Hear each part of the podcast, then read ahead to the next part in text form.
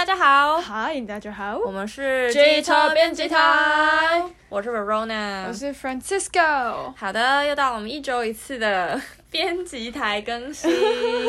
然后呢，这一周的主题我觉得应该蛮好预测的，因为它就是一个你。看不到，但是你可以深深感受到的问题。好笑哦，嗯嗯，你这样讲，大家会知道是什么吗？我觉得跟你说，就是大家不一定会知道，就是直觉上不一定会知道是什么问题。但是我觉得，就是呃，这是很多专家学者的讲法，因为大家，因为他大家就是因为你看不到，嗯，然后结果就是全人类的，就是同一个呃，算一个盲点，就是因为你看不到，你就觉得好像没有，就觉得好像没有这个问题。但是像这个问题很严重，就是我们的热浪，我们就是烧番薯。不知道大家有没有最近看到一些媒体，就是说，哦，今天看台湾就是整个都红彤彤啊，或者是有一些地方甚至出现了紫色的那个温度，就是超高温了，这样三十五度以上吧。对，那大家应该就是即便。即便可能手机看到现在温度可能三十二，但是你往下滑一点看那个体感，通常可能会四十几这样。主要是因为台湾的话气候是蛮潮湿，无论是冬天还是夏天，那其实这都会让那个热跟冷的感觉加成这样。对，就是会变成是说，我们也许不会像那个欧美大陆那边，就是因为土地比较广大，所以温差很大，这样就是、嗯、呃日夜可能。很热，然后马上变得很冷或什么的，但是台湾就会变成是整体，可能就会呈现一个都很热的状态，就是你早上可能很热，那这些热能就储存在可能柏油路或者是哪，就是墙壁或者是哪里，然后晚上散发出来这样。嗯，对啊，就是很像大家现在的话，其实都会很需要开冷气，然后不知道就是可能大家会不会觉得说，以前好像其实不用那么常开冷气，还是就是现在也应该说是。如果你以前很常开冷气的话，现在是不是会更有感？还是你以前可能根本就不太开冷气，然后现在更需要开冷气？对，那我觉得我们可以分享一下我们自身的嗯、呃、经验嘛。就像我们家自己，嗯、就是我以前可能是住，就是小时候都是住在南部，就是之后大学之后才来北部的这样。嗯、然后在南部的时候呢，虽然南部大家可能会觉得好像就是比较热或什么，但事实上就是呃，只要家里其实够通风，我觉得其实。连夏天都不见得需要一直开冷气，可能就是到某一个时段，嗯、就是可能下午或是晚上真的特别热的时候，或是你睡觉真的觉得特别热的时候会开，但是不会是呈现一天可能要开八小时、十小时的这样子的状态。嗯，对。可是到了最近这几年，你会发现说，真的是每一天基本上都需要开冷气，而且是那个时段会变得。就是蛮长的，就是因为你可能关掉会突然觉得温差过大，就是你现在肯定可能大家以前会想说，啊，你开冷气就是要开个二五二六，嗯，但是现在就是开二八也好，因为外面实在是太热了，就是你至少开个二十几度，让就是整个呃。体温不会过高，然后环境不会太闷，这样子。嗯、那 Francisco 你呢？嗯，我的话其实就是我觉得讲到很热这件事情，就会想到说以前小时候，然后可能念国小啊、国中，然后那时候其实不是什么班班有冷气嘛，那你可能就是国小，我们是到九年级吧才会有冷气这件事情，就是在那之前是都没有，然后。夏天我记得就是也是蛮热，然后但是不会热到说哦，我觉得我一定要昏厥的感觉。可是现在的话，就是那个热气会是一直粘在你身上。对，而且是有点像你一踏出门，然后它整个就是像你今天讲，它整个就呈现那个海市蜃楼，然后空气全部都是那个扭曲的，然后可能走在路上，你就会觉得真的是没有办法，一定。十分钟内就一定要进到一个有空调的地方，嗯，而且我觉得这不是你耐不耐热的问题，而是它是真的是有蛮多可能气象的专家或者是学者，他们都有提出一些呃关于在这样子温度下的一些建议。那我们先呃在讲这些建议之前呢，我们现在讨论一下就是台湾。那既然说就是我们讲热浪这件事情，就是可能全球的各大媒体都在报道，包括台湾自己。也都说我们好像有类热浪这样子的现象发生。嗯、那到底这个被称作是有点像史上最可怕的热浪，它到底是怎么一回事？那台我们先来讲一下台湾的状况，好，就是台湾是最近虽然真的很热，每天都很热，但是这可以被称为热浪吗？就是 Francisco，你就是可以大概猜一下吗？或者是你觉得这样子算是热浪吗？热浪感觉是要跟以前的，就是很长的气温有点。巨大差异，所以才会被称为热浪。感觉台湾好像一直都是处于一个，要么冬天很冷，冷浪，没有寒流，我知道冷浪。的确，哎，对啊，寒流可能就这样来的。大家就是觉得它就是一个很像海浪的东西，这样。对，类似吧，我也不确定，我刚乱讲。然后反正就是，我觉得台湾的话应该不太会有热浪这个说法吧。嗯，没错，其实。呃，如果是就从比较严谨的科学的定义来看的话呢，就是就是其实台湾的只能说是类热浪。那为什么说它是类热浪？就是因为台湾其实在呃气就是地理位置上就不太符合热浪原本的定义，就是因为台湾本身应该就是台湾是海岛，所以我们算是一个比较海洋性的气候。那在这样海洋性的气候之下，其实会被视为是可以自行调节温度的地形。就是这个地理位置应该理当是比较能自己调节气候，所以应该不会有就是一个比较极端的热浪的产生。那热浪这件事情，它其实是一个就是连续五天你要达到最高气温，那这个最高气温就是要比你以往平均上的就是高温平均高出五度，也就是说，也许假设台北好了，台北以前可能平均夏天都是三十四度，那如果这个夏天突然平均每天都三十九。就是呃，不是每天啊，至少五天，平均都三十九，都是高过以前的最高温五度，嗯，那就可以被视为是热浪。那台湾目前是还没有出出现，就是连续五天都是最高温的这样的状况。如果台湾连续五天出现三十九度，感觉是蛮可怕，因为现在通常看到热浪的话，比较会像是一些欧洲大热国家，像是英国啊。然后或者是比较北部，可能说格陵兰、挪威、芬兰之类的地方。嗯，没错没错，就是目前几乎，嗯、呃，会讲到热浪这个词的，几乎都是美国、北美跟欧洲，嗯的，就是这些国家。嗯，他们平均的温度在夏天，应该说是他们那边本来就没有那么热，然后但是会突然变很热，那对他们来说可能就会是一个问题，而且像。欧美的话，不见得会有装那个冷气。对对，就是像可能，如果我们是看那个之前一九年还是二零年的时候，然后国际能源署他们就是有一个统计，嗯，说就是嗯、呃，为什么欧洲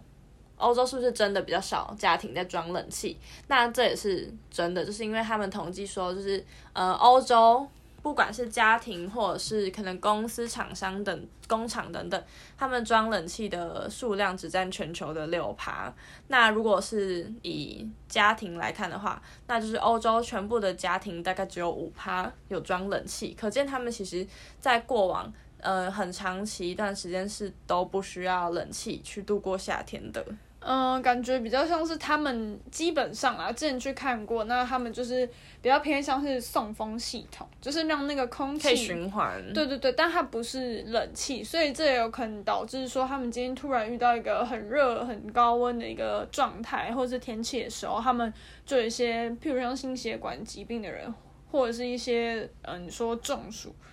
之类的。就是可能会发生这样，那我自己会觉得，那这样台湾其实还蛮好，因为反正就是因为会很冷又会很热，那就大家基本上都会有冷气，也可能会有暖气，所以会比较还好一点。对，台湾跟他们相较之下，就是我们比较少暖气，但是大家基本上一定会有冷气。对对，那现在我是觉得好像有暖气的。就是家庭可能也有也变多了，因为最近冬天感觉也是有变冷的趋势。嗯，对，就是比较长期然后低温的状况这样子。对啊，虽然就是国外的话，他们比较多是那种就是地板导热式的那种暖气，或者是就是可能在、嗯、呃一些动漫或者是日本的校园剧里面可以看到，就是靠近窗户他们会有一排就是白色的，对对，一个白色，然后很像类似架子。的那个装置，但它其实就是暖气。暖气，但台湾真的就蛮少看到，通常是一台或者是说变频冷暖的空调这样子。对，哎、欸，其实讲到这个，我觉得蛮好笑的，嗯、就是之前嗯、呃、在欧洲当交换学生的时候，然后那是我的我的房间里面就是有一个 暖气，就是刚刚讲那种一排白色的，然后是然后我其实觉得它应该是坏掉，因为那时候就是。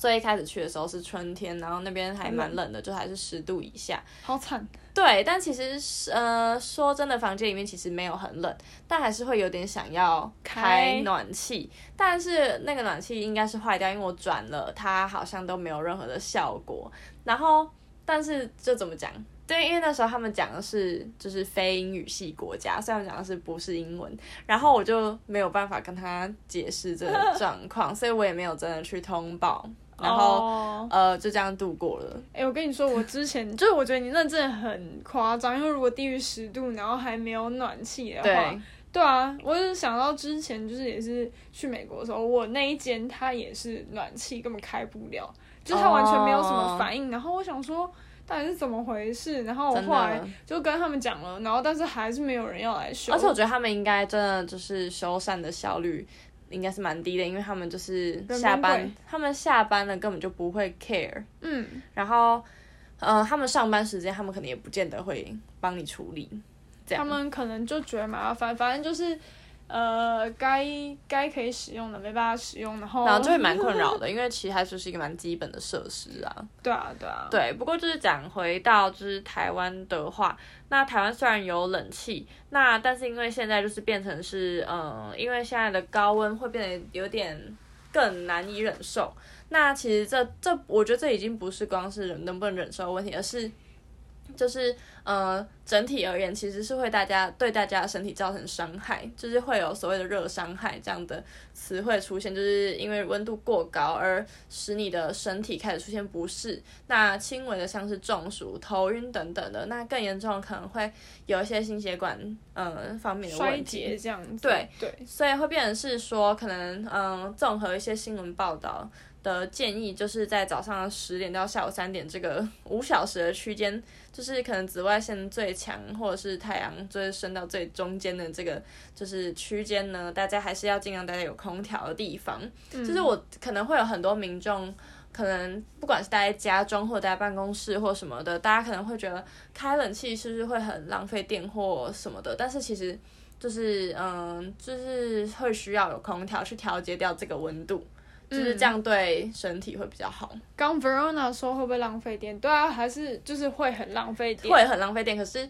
就是就是真的没有办法，因为实在是太热了，然后会对身体不好。但现在台湾也有另外一个问题，就是它本身的供电量感觉就是不有点不足，就是会变得有点抖，因为呃，就是会变成是有点像恶性循环吧，就是嗯嗯、呃呃，可能就是。工业工业造成的整个环境的污染，然后然后可能也导致推动了环境的嗯、整体的变迁呐、然后温度变高啊，温室效应等等的。但是大家就是回到自己人类身上的话，就是大家就又会需要开冷气。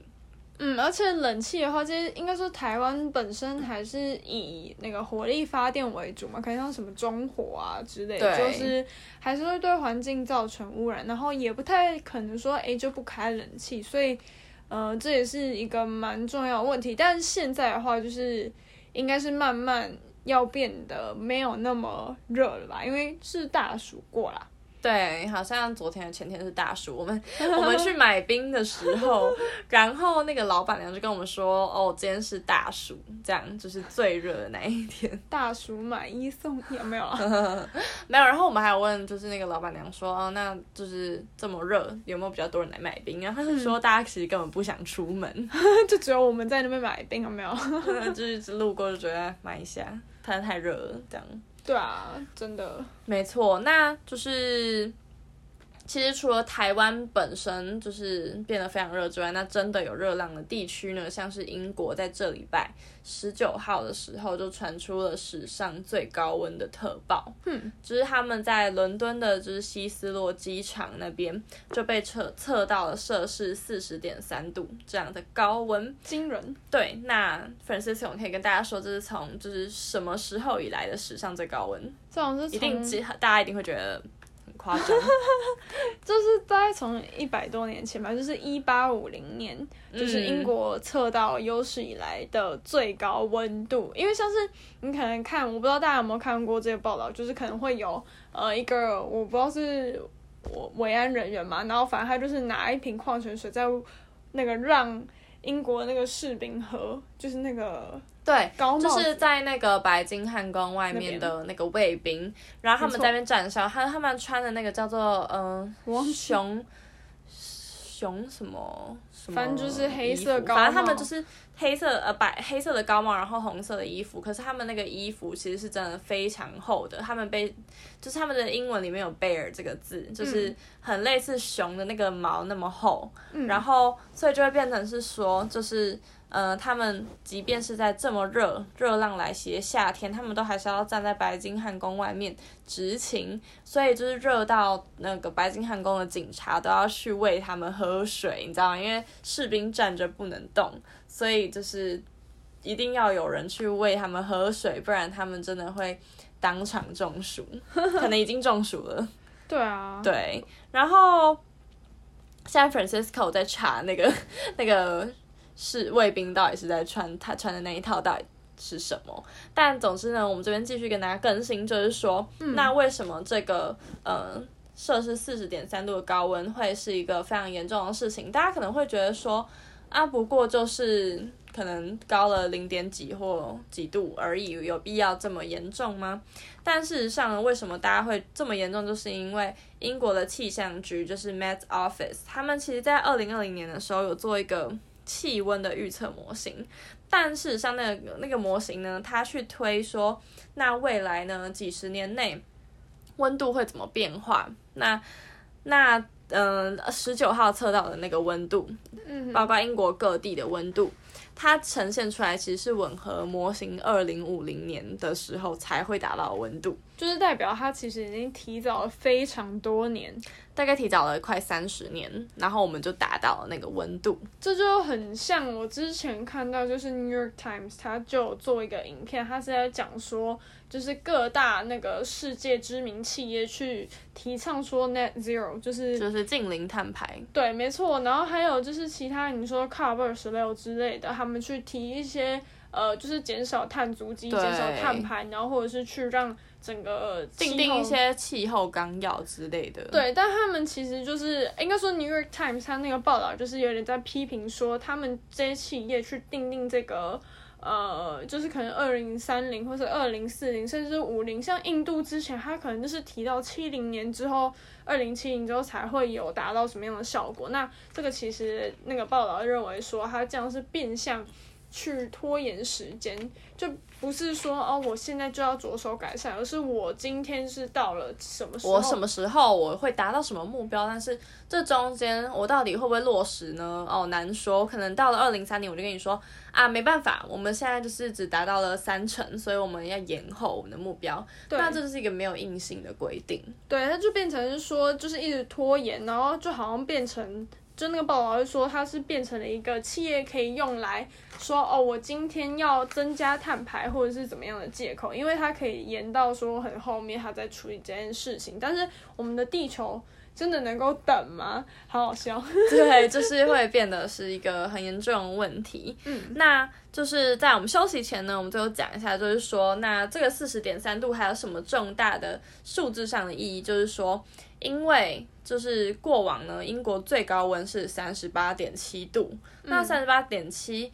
跟四十点三中间是差了一点六度，正负二度 C。对，然后就会变成是说，你一次就从三十八点七直接跨过四十度的大关，嗯，那这其实是一件非常严重的事情。就是对于科学家来说，你不要说一度，就是连零点几都是一个。很巨大的变化，就像海平面上升零点几公分，这也是一个蛮巨大的影响。而且不只是我们现在提到的夏天的热浪，还有变得比较热之外，就是冬天的气温就是变得更冷，或者是像台湾的话。可能到五月都还是蛮凉的，这也是一个问题。这样就是五月的时候还会有一种冬天怎么还没走的感觉。对，这蛮夸张。对，所以呢，我们下半节呢会再跟大家继续讨论一下，说这一次这一波热浪的一些问题，还有就是呃一些我们日常生活中可以如何就是减少一些。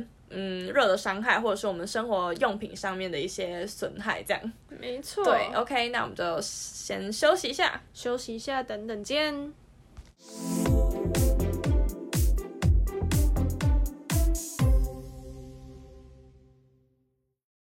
我们回来喽！嗨，大家，我们回来喽！好热，看一下我现在吹冷气。有啊。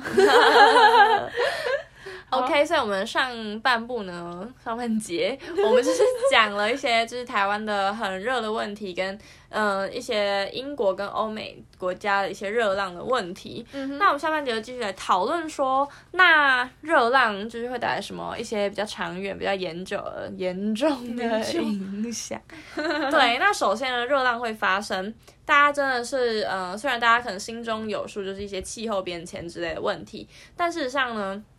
就是人为的因素在这里面其实是扮演了，就是一个也是一个蛮关键的角色，就是不好的那种。对，然后就是像那时候，嗯、呃，之前的可能世界气候归因组织，然后他们就有去分析说，就是像可能今年是欧洲地区很严重，那去年就是太平洋的西北部，那他们说的就是大概美国的。呃，哪些城市啊？美国西北地区，呃，不是，他是说太平洋的西北。太平洋，但反正他就是有举了，嗯、呃，就是美国的几个城市这样。然后他就是说，加州吗？加州热浪蛮严重的，洛杉矶。哦，那有可能，我忘，我有点忘记了。嗯、但是他们就是有列几个城市，说他们去年他们是上一波热浪非常严重的地方，然后他们那时候的热浪频率是比之前就是比较。高频率的热浪在高出了一百五十倍。嗯，加拿大好像也有，像什么、嗯、呃，Saskatchewan 或是那个 Saskatoon 那边也会有蛮多热浪的状况。哦，对，因为他们就是都是北美地区，所以他们是同样在太平洋的同一个，就是同一个地区的话，他们受到热浪的呃频率应该都是一起增加的。然后就是他们会就是嗯、呃，气候归因组织是说。嗯、呃，这个热浪的发生，它如果没有人为的因素，没有人为导致气候变迁，基本上是不会变得这么夸张，甚至不会发生。好惨。对，然后另外呢，就是那这波热浪这么严重之后，会会不会改善呢？那其实呢，如果我们再看另一组数据，就是呃，美国国家环境保护局他们去分析，就是说，如果你去综合观察说，说可能一九六零开始到。呃，现在二零二二左右，这个历年热浪的频率、时长还有强度等等，整体而言都只有呈现上升的趋势，它基本上是不会再下降的。也就是说，这个频率是越来越高。然后像美国本身的话，他们一九六零年代，他们平均一年只会有两次的热浪，但是最近呢，却平均起来是一年六次，就是高出了四次。嗯、那大家不要想说这个数字好像还好，它其实是每一波热浪可能都会。越变越长，它不会只有五天，它可能是一两个礼拜，甚至一整个月等等的，会可能会越来越夸张。那在就是频率变高，时间又变长，那是不是基基本上就是可能会等于你整个夏天都有热浪的问题？那可能就不是叫热浪，对对，可能就已经不再只是热浪的问题了，它可能就是一个很长时间的，就是高温。对，这让我想到就是之前我不知道是西雅图还是哪里，他们就有说就是他们想要让整个城市就是有一个很像穹顶，就是那个很像半圆形去罩住它这个城市，然后可能就可以去控制它下雨啊，然后或者是可能日照什么之类的。想说会不会以后大家其实会需要变成这样，因为其实地球环境就会变得更难让我们在户外活动这样。嗯，其实你这样一讲，我会觉得很像有一部电影叫做《楚门的世界》，它其实就是在美国的一个城市，没有，不是一个，就是不是城市啊，就是一个地区，它就是建立出一个穹顶，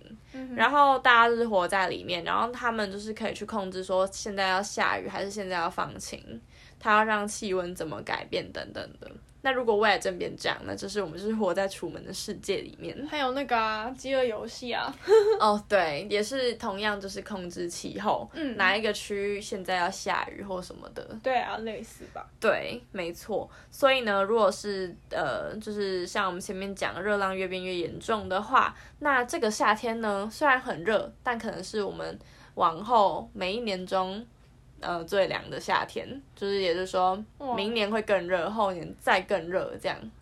哎，那是不是体感温度五十已经？哎，这样子极端不行吧？对啊，就变成是我们根本不可能在户外可能走动。就是那个太阳，其实现在大家如果出去的话，就是应该会觉得说那个晒起来是会痛的那种。对，就是除了晒黑晒伤，它感觉是会晒进你的身体里的那种，是它会很严重的导致你整个人，你即便只是走在户外，可能十分钟你都有可能全身都是汗，而且是很黏腻的那种。而且不是我们经过那个。蔬果店，然后就说那个菜感觉要被晒烂了。对，我们经过那个蔬果店，然后平常蔬果店不是都会把那个水果摆在外面，嗯、但我们都觉得那个水果看起来已经要，就是整个整个超灰的诶，感觉整个就是要干掉了。而且他还把那个帘子整个放下来，感觉就是可能想要避免它过度曝晒嘛。对，但是我觉得好像很难，就是可能连水果都得吹冷气了。嗯、对啊，对，没错。那其实除了很热之外呢，对，就是对身体造成一些不好的影响。其实，嗯、有蛮多就是报告或者是报道指出，就是其实今年呢，大家在可能全球各地在俄乌战争之下，已经饱受可能像通膨、粮食或者是能源危机等等的压力。就像台湾，即便我们离可能俄罗斯还有乌克兰很远，但是我们还是受到了他们经济。嗯，对我们带来的冲击，不管是股市或者是各个方面，现在就地球村吧。对，没错，所以大家其实已经受到了非常多的冲击，然后现在在气温上，虽然我们看不见，但是呢，我们还是会感受到非常的呃不舒服。对，嗯、然后所以它有可能就是会造成大家比较严重的心理还有生理的。一些问题，那大家在这样子的状况下，可能也会连带产生一些焦虑，或者是忧郁，或者是大家会很暴躁，那甚至有可能会提高犯罪的比例，这样。嗯，对，就是非常的严重。那像是我们讲到生理跟心理的问题，就想到像，可能就会看到，可能国外的媒体，他们就会直接 po 文说，那如果你对于就是热浪这件事情有感到焦虑，你可以拨打什么什么专线。就是他们甚至已经有专线，哦、而且是感觉是有蛮广大的需求，就是他们会直接当成一个报道发出来，那一定是有不少民众有这样子的嗯焦虑的问题。嗯哼，对。那我想台湾的民众可能不会到焦虑，但是大家一定会觉得呃很烦躁。嗯嗯，对，就是做任何事情都不是很方便。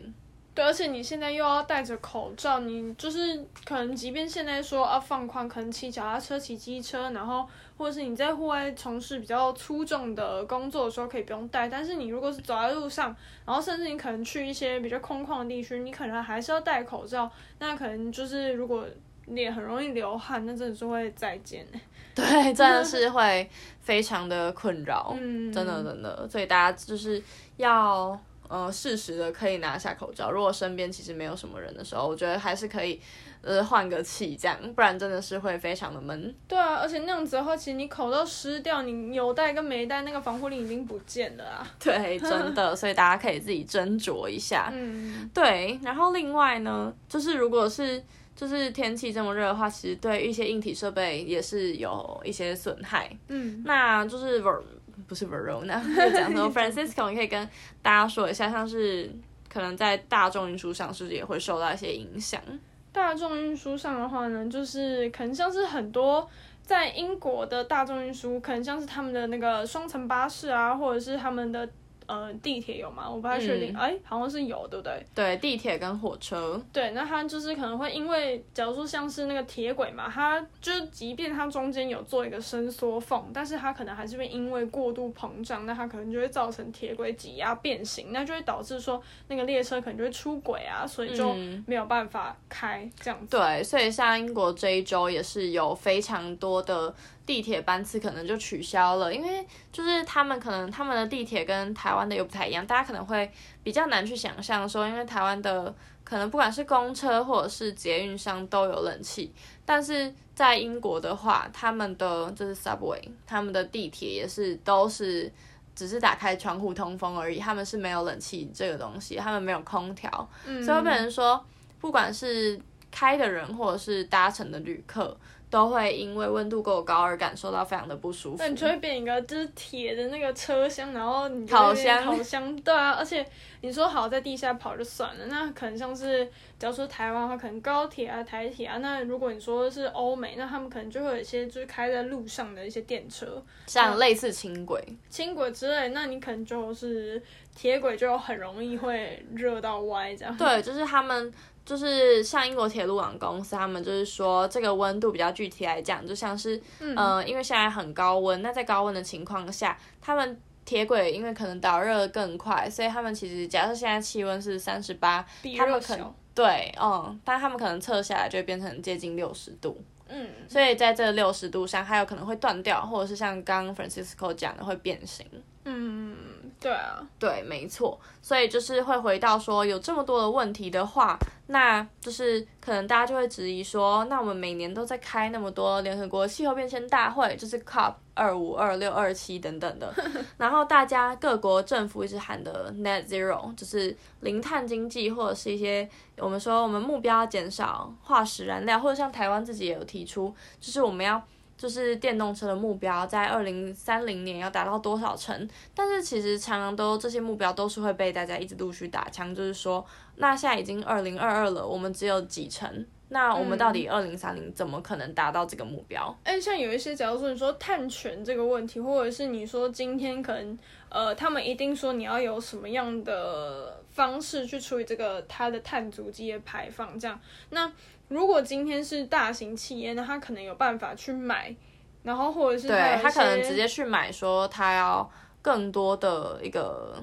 有点像是一个量量之类，或者是他可能今天就有办法说好，那我今天可能就是注重呃 SDGs 或是 ESG 之类的，然后中小企业就变得比较容易是呃会受到更大的影响，因为他们可能没有。资金去处理这个部分，这样，嗯、然后特别像是台湾，可能也没有办法直接去跟国际接轨。那如果你今天没有办法去接个国际的那个，就是排放量或者是用电量之类的，就是符合那个环保或是永续的概念的话，那其实其他国家的一些比较大牌的厂商可能就不会找你合作。这样，对，真的，我觉得这就是一个很矛盾的困境。嗯，对啊。对啊难解决耶，难解，对啊，可能就是，就变成是，可能还是得回归到说，就是大家个人可能，不管是个人自己日常中的一些决定，或者是就是政府要去速度一些政策，去提出一个更好的解方。嗯才能让大家都有一个比较好的标准可以去遵照。嗯，对，没错。那我们最后呢，来讲一些比较轻松的，就是如果今天真的太热了，大家一定都会遇到一个问题，叫做手机会变超烫。嗯，那手机会变很烫不是没有原因的，就是我们可以分成几个步骤来跟他说，你要怎么不要让手机很烫，可能坏掉之类的。对，那可能请 Francisco 来跟我们讲一下，就是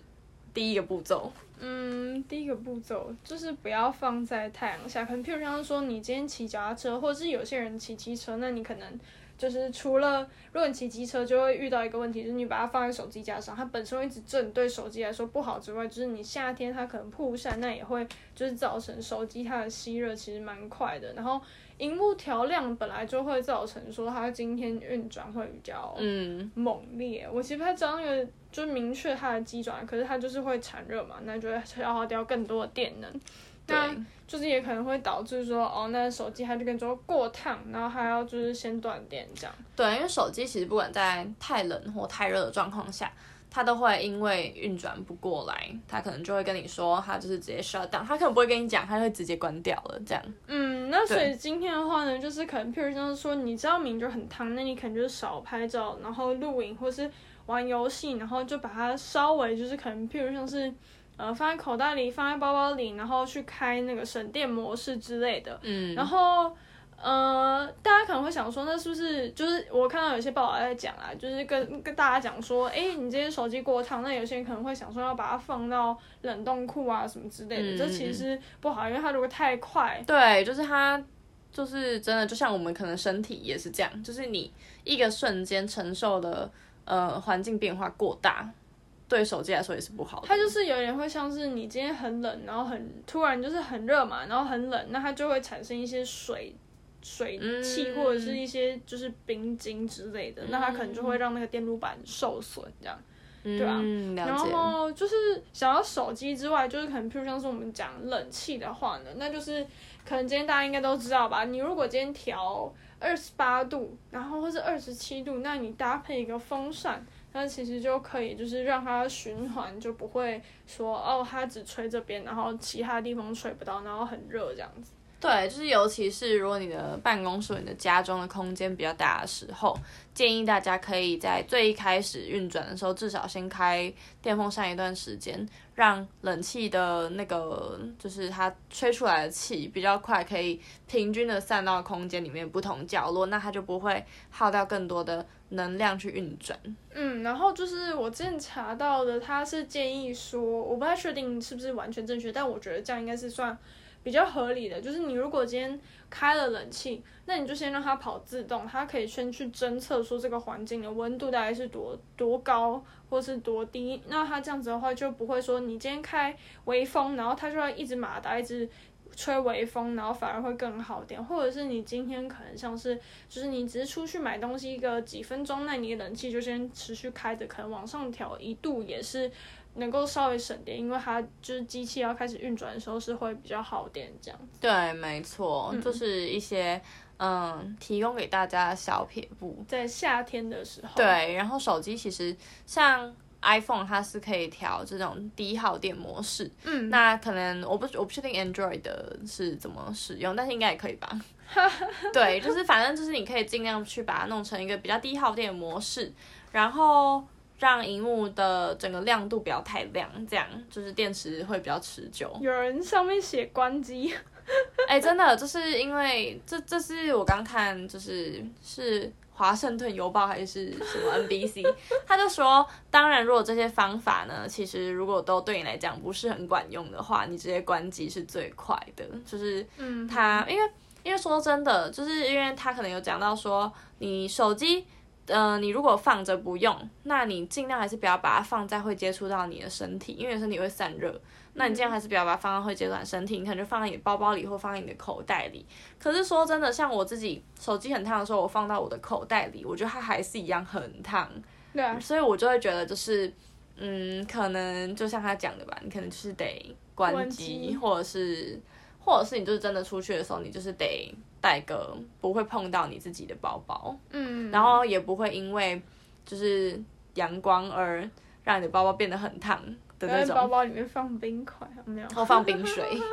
就是至少让你的整个空，就是你手机或三 C 产品放置的空间，不要是一个太热的一个状态。嗯，对啊，因为热的话，其实也就是会减损它的就是使用寿命这样。对，没错。嗯，OK，那以上呢，就是我们今天就是想要为大家可能解惑，或者稍微整理一下，说过去这一周，就是大家一直疯狂看到热量这两个字，那在台湾到底有没有发生呢？就是没有，但是台湾就是的确很热，嗯，所以大家不要因为没有热浪，所以就就是轻忽了就是高温的这件事情。嗯，然后还有就是世界各国现在大概发生的一个状况。还有就是大家平常可以有哪些小方法可以去，就是避免一些产品坏掉，或者是怎么样，就是